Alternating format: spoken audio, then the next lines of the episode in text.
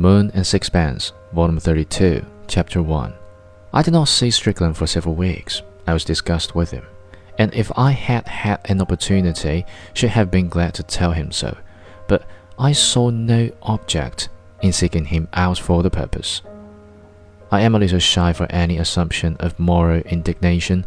There is always in it an element of self satisfaction which makes it awkward to anyone who has a sense of humor. It requires a very lively passion to steer me to my own ridicule.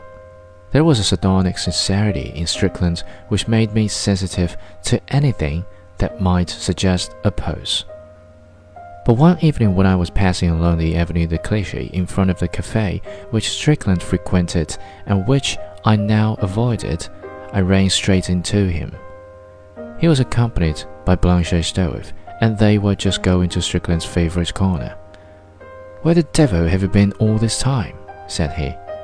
I thought you must be away. His cordiality was proof that he knew I had no wish to speak to him. He was not a man with whom it was worth while wasting politeness. No, I said, I haven't been away. Why haven't you been here? There are more cafes in Paris than one, at which to drive away an idle hour.